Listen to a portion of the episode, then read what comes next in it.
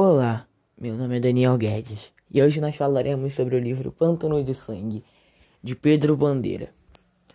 Ele é uma parte da coleção dos Caras, sendo o terceiro livro do segmento. Esse livro conta a história do assassinato de um professor na escola dos Caras, que era o professor Elias, e, eles, e o crânio, o gênio dos Caras, liga esse assassinato ao Pantanal e, de, e eles descobrem que quem está organizando isso é um malvado vilão cujo nome é Ente ou Mike Sierra Brava. Esse livro fala sobre as aventuras dos caras no Pantanal.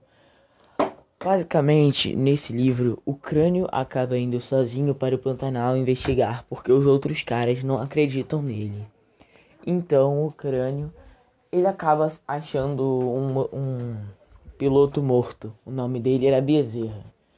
O Bezerra, ele sabia de alguma coisa que os traficantes não, que, não queriam que ele soubesse. Então, depois que ele descobriu, foi morto violentamente.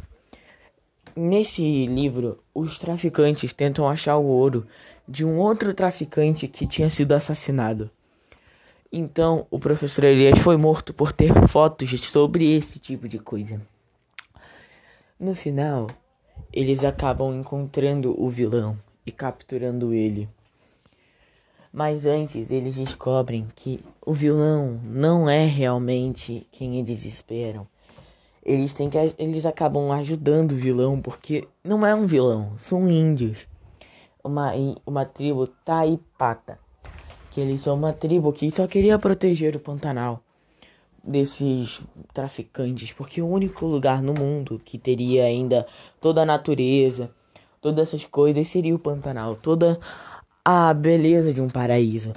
Então, o crânio, o gênio dos caras, se alia aos índios para ir atrás dos traficantes que estão atrás do ouro e salvar seus amigos. Esse foi um resumo do livro Os Pântano de Sangue e os Caras, do Pedro Bandeira. Espero que tenham gostado. Adeus.